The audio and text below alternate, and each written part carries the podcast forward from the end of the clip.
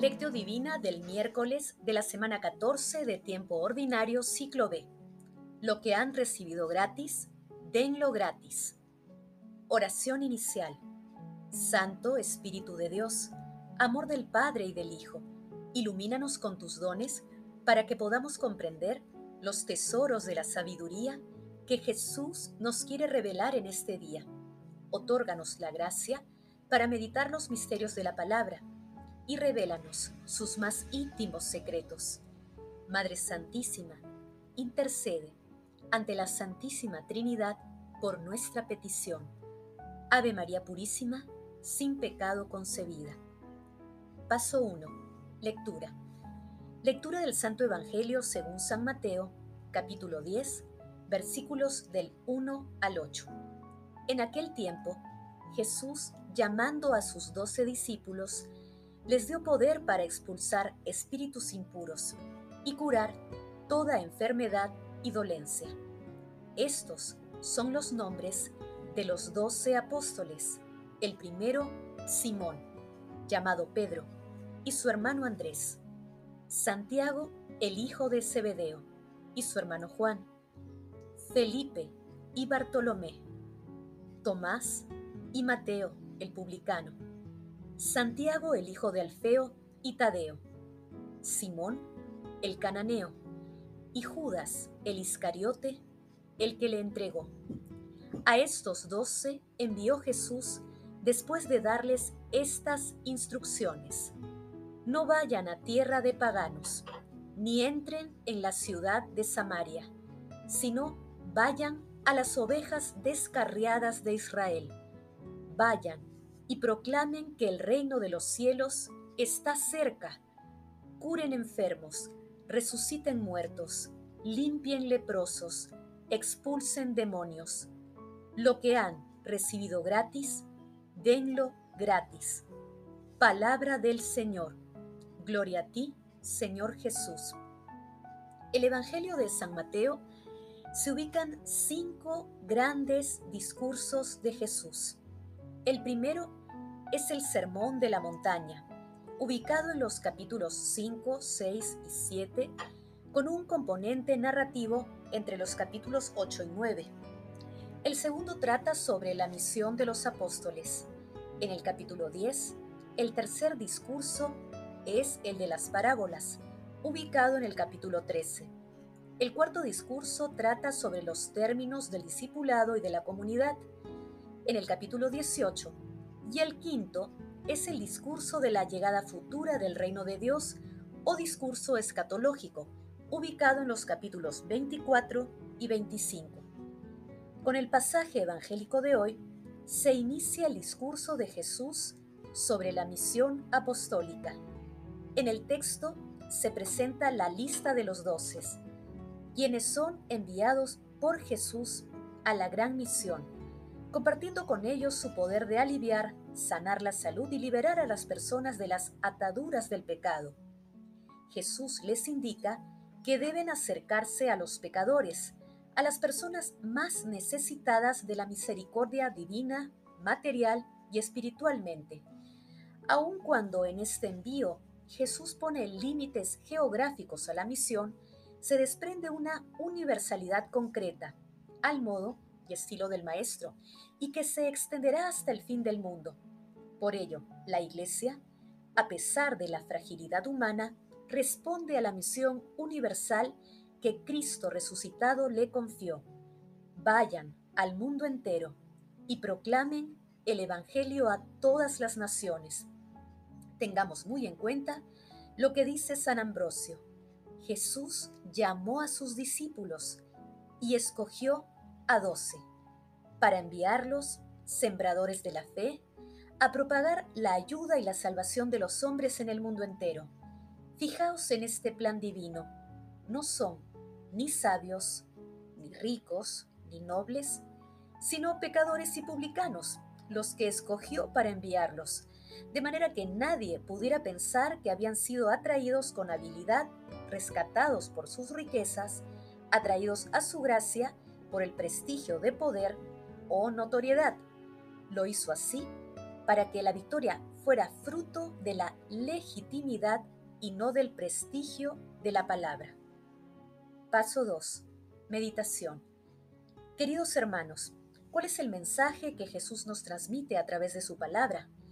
El encargo espiritual y misionero que Jesús dio a los discípulos es el mismo para todas las comunidades cristianas de hoy. Comunicar a Jesús mismo, comunicar a la Santísima Trinidad. Jesús confía a las comunidades de hoy los anhelos de su corazón, que todos seamos salvos a través de su misericordia, llamando a Dios y al prójimo como a uno mismo.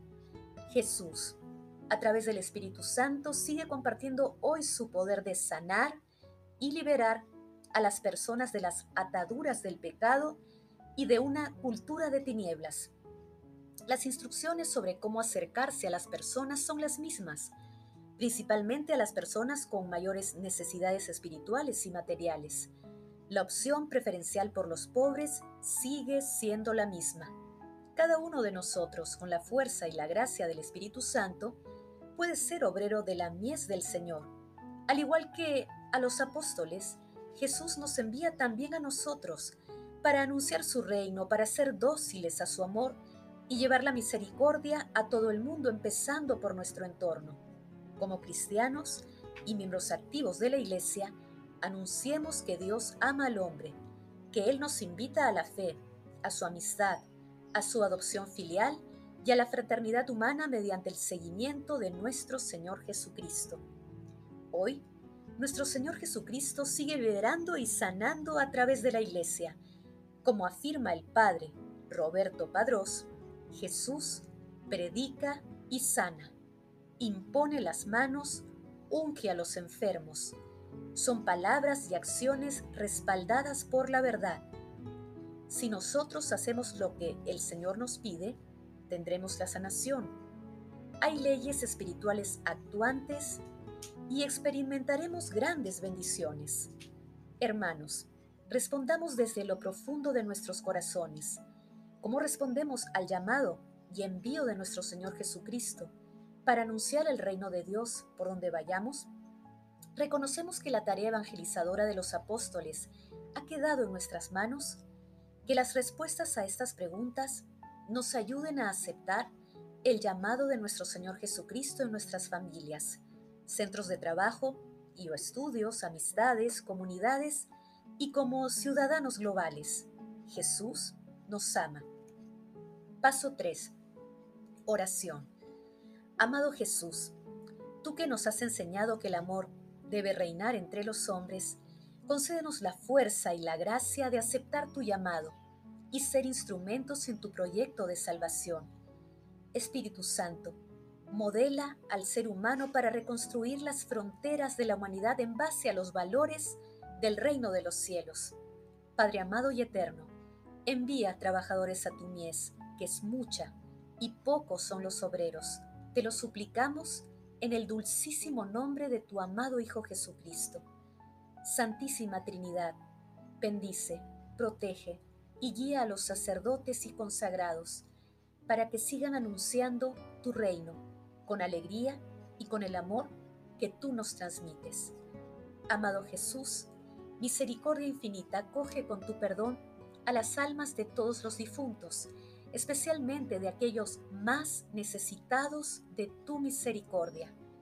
Madre Santísima, Madre de la Iglesia, intercede ante la Santísima Trinidad por nuestras peticiones.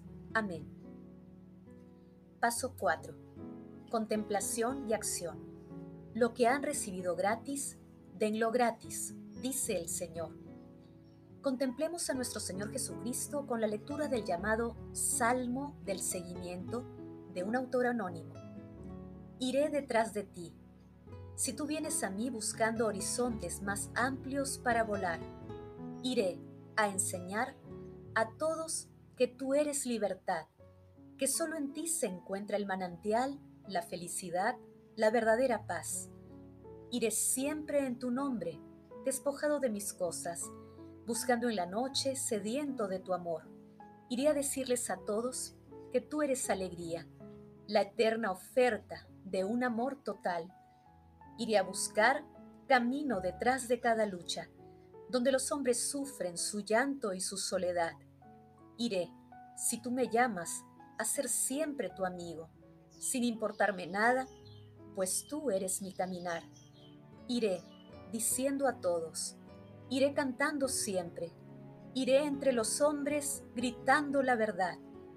Queridos hermanos, meditemos la palabra de Dios cada día, hagamos obras de misericordia, Recemos también para que las vocaciones sacerdotales y de consagrados sean abundantes.